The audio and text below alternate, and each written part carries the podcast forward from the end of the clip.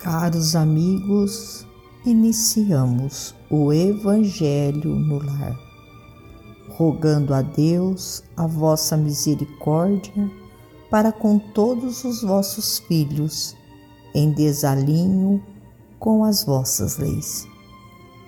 Que a paz do Mestre Jesus adentre a cada lar, trazendo a cada irmão todo o auxílio e amparo para a sua caminhada neste planeta Terra. Do livro Mãos Unidas, Verbo e Vida.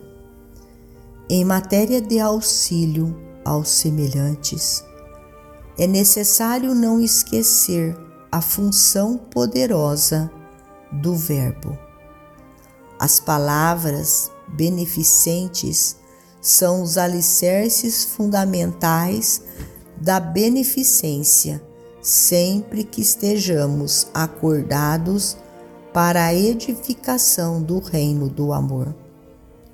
Quando a secura nos assalte o ambiente, através dos companheiros que se mostrem desgastados em provas constantes, as expressões de reconforto podem ser o bálsamo espiritual com que se lubrifiquem as engrenagens do cotidiano. Ante contendas e discussões que suscitem afastamentos e incompatibilidade, funcionam por agentes de paz, estabelecendo segurança e entendimento. Se a incompreensão desequilibra o trabalho em andamento, são portas abertas para harmonia e reajuste. Junto dos que caíram à margem da estrada, constituem apetrechos de socorro, reerguendo-os para a vida. Ao lado dos irmãos, em erro evidente, servem como fatores de ponderação e equilíbrio, sem qualquer recurso à violência. Diante das circunstâncias graves, recordam bisturis conduzidos por mãos hábeis na supressão de problemas que nos agravariam as lutas da existência perante os incêndios da cólera ou do azedume, da condenação ou da discórdia, são fontes extintoras da perturbação, carreando tranquilidade e bênção. Exatamente.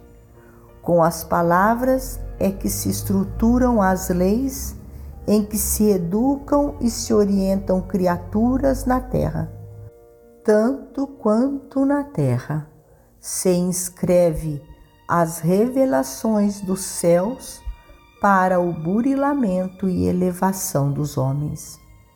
Verifica desse modo o que fazes com as próprias palavras.